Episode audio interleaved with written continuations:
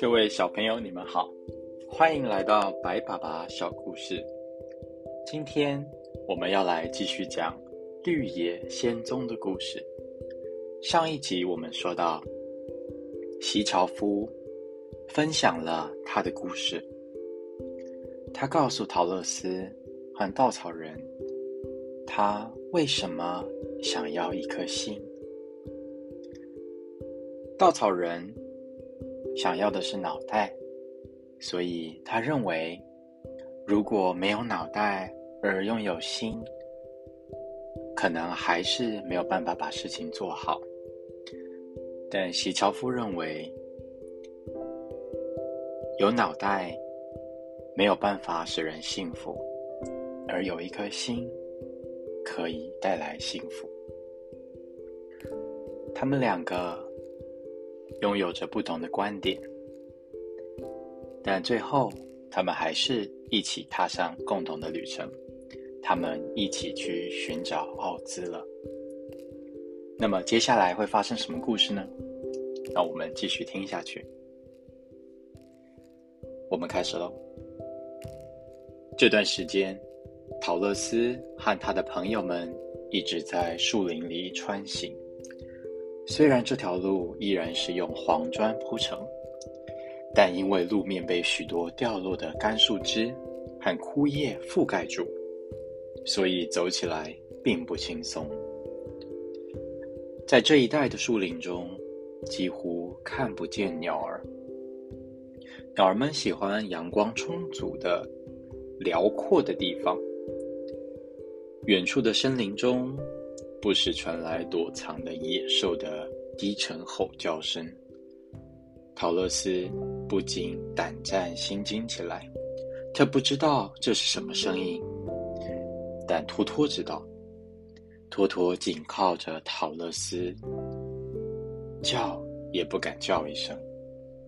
陶乐斯问席樵夫：“到底还有多久，我们才能走出这一片森林啊？”徐樵夫回答：“我不知道，因为我从来没有去过翡翠城。但是我小的时候，我的父亲去过一次。他说，这是一条遥远的路途，还要经过一个非常可怕的地方。尽管这更靠近奥兹住所的城市很美丽，但我一点也不害怕。”只要有了油罐，什么东西也伤害不了我，也没有什么东西能够伤害稻草人。而陶乐斯，你的额头上有善良女巫亲吻的印记，这将会保护你不受到伤害的。陶乐斯不禁担心的道：“可是托托呢？谁来保护他呢？”西樵夫说。如果他遭遇危险，我们必须一起尽全力来保护他。西樵夫的话才刚说完，树林里就传来一阵可怕的吼叫声，接着一只凶猛的狮子跳到了路面上，狮子狮掌一挥，稻草人就转了好几个圈，一下子倒在路旁。接着，狮子又用它锋利的爪子袭击了西樵夫，但。令狮子惊讶的是，虽然席樵夫也倒在地上一动也不动，但席樵夫的身上并没有留下任何伤痕。现在，小托托有敌人要面对了，他吠叫着朝狮子跑去，而这大怪兽张大了嘴巴，准备去咬托托。陶乐斯害怕托托被大狮子吃掉，不顾危险的冲上去。使出全身的力气，狠狠地揍了狮子的鼻子一拳。他高声地喊道：“你竟敢咬托托！像你这样的大野兽，竟然去咬一只弱小的小狗，你真该为自己感到羞耻。”狮子一边回答，狮子说道：“我没有咬它。”一边伸出爪子去揉了揉被陶乐斯揍过的鼻子。陶乐斯反驳道：“不，你刚刚明明要咬他，你只不过是看起来比较大只的胆小鬼。狮子突然羞愧的低下头说道：“我知道，我一直都知道自己很胆小，但是又能怎么办呢？”斯回答：“我很确定，我也不知道你能怎么办。”但是你好好想一想，你居然欺负一个填塞着稻草的人，就像这可怜的稻草人。狮子惊讶的问：“他是用稻草做的？”他看见陶乐斯扶起了稻草人，让他站起来，他又轻拍拍了他的身体，将他恢复原样。陶乐斯还在生气呢。他说道：“那当然，他就是用稻草填塞的。”狮子回答：“怪不得轻易就被我摔出去了，我还在疑惑呢。刚才他那样转个不停，是怎么回事？那另外一个呢？也是稻草做的吗？”陶乐斯回答：“不是，他是用席做的。”说着。他又扶起了袭人。狮子说：“怪不得他刚刚差点把我的爪子给磨坏了。当我那些爪子抓的那席做的身体的时候，背上冷的直打哆嗦呢。那那个小家伙呢？你倒是很疼爱他呀。”陶乐斯回答：“它是我的狗，它叫托托。”狮子问：“它也是用席或是稻草做的吗？”陶乐斯回答：“才不是呢，它可是一只有血有肉的狗。”哦，真是种奇怪的动物啊！它看上去这么小，除了我这样的胆小鬼，没人会想要咬这样的一个小家伙的。狮子不觉有一点忧伤的说：“陶乐斯惊讶的望着这只巨大的野兽，问道：‘是什么让你变成一个胆小鬼啊？’”陶乐斯这样子问，因为事实上狮子的体型大得像一匹小马一样。狮子回答了，他说：“这是一个谜题呀。”我想，我生来就是这个样子。森林里的所有动物都很自然的期待我应该很勇敢，因为不管在哪里，狮子都被叫做百兽之王。我知道，只要我大吼一声，所有的动物就会惊吓的赶紧躲开。我每次遇到人，其实都很害怕。但只要我对着那个人一吼叫，那个人总会以最快的速度逃跑。如果大象、老虎和熊想要攻击我，我也会像这样早就逃跑了。我真是一个胆小鬼啊！但他们只要听到我吼叫，个个都想躲开我。那当然，我也就随便他们去了。稻草人说：“但这不对呀，百兽之王怎么可能是一个胆小鬼呢？”狮子回答，并且用尾巴的尾尖擦去了眼里的泪水，说道：“我知道。”这就是我最难过的地方，我的生活一点也不开心。每当有危险的时候，我的心跳就开始加快了。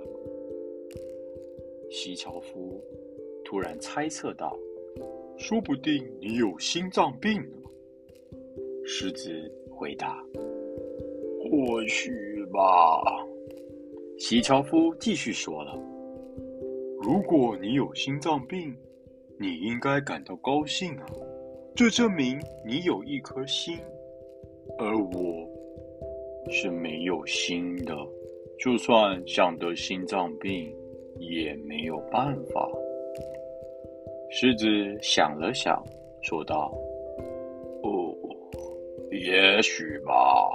如果我没有心。”也就不会是一个胆小鬼了。稻草人问到了：“那你有大脑吗？”狮子回答：“我想我有吧，但我从来没注意过它。”稻草人听完说道：“我要请求伟大的奥兹给我一副头脑。”因为我的脑袋里面塞满了稻草。席樵夫也说明了他的愿望。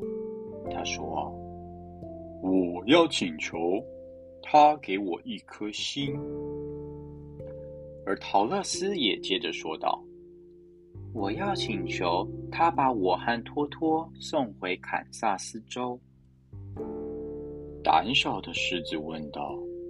你们觉得奥兹会给我勇气吗？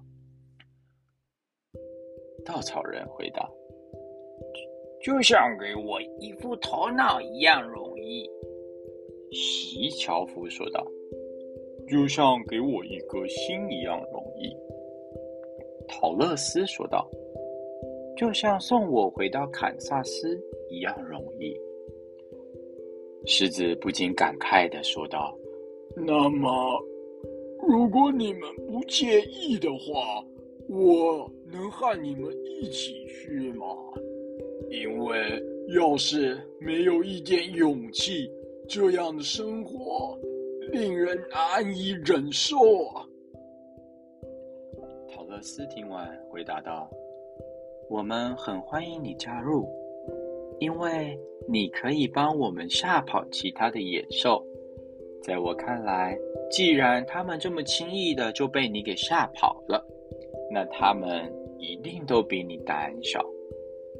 狮子回答：“确实如此，但我并没有因此变得勇敢。只要我一天觉得自己是一个胆小鬼，我就一天也不。”会快乐。于是，小伙伴们又动身上路了。狮子抬着头，威风凛凛的走在陶乐斯的旁边。托托一开始并不欢迎这一位新伙伴，他没有忘记自己差点就被狮子尖利的牙齿给咬碎了。但过了一段时间之后，托托卸下心防。并感到自在多了。他和这只胆小的狮子逐渐成为好朋友。那天，他们没有再碰上什么危险，一路上平安无事。一次，西樵夫不小心踩到了一只正沿路爬行的甲壳虫，把这可怜的小家伙给踩死了，这让他感到非常的内疚。他总是小心翼翼的，不愿伤害任何东西，因此西樵夫一边走，一边流下了难过的眼泪呀。眼泪从他的脸上淌落下来，一直滴落到下巴的铰链，嘴巴很快就生锈而不能动了。过了一会儿，陶乐斯突然问起他话，他张不开嘴回话。因为他的下巴已经被紧紧的锈蚀住了，他这时候变得非常的焦虑，连忙比划着请陶乐斯帮忙。然而陶乐斯不知道他在说些什么，而狮子也是一头雾水。多亏是稻草人从陶乐斯的篮子里拿出了油罐，给袭人锈蚀的下巴上了一些油。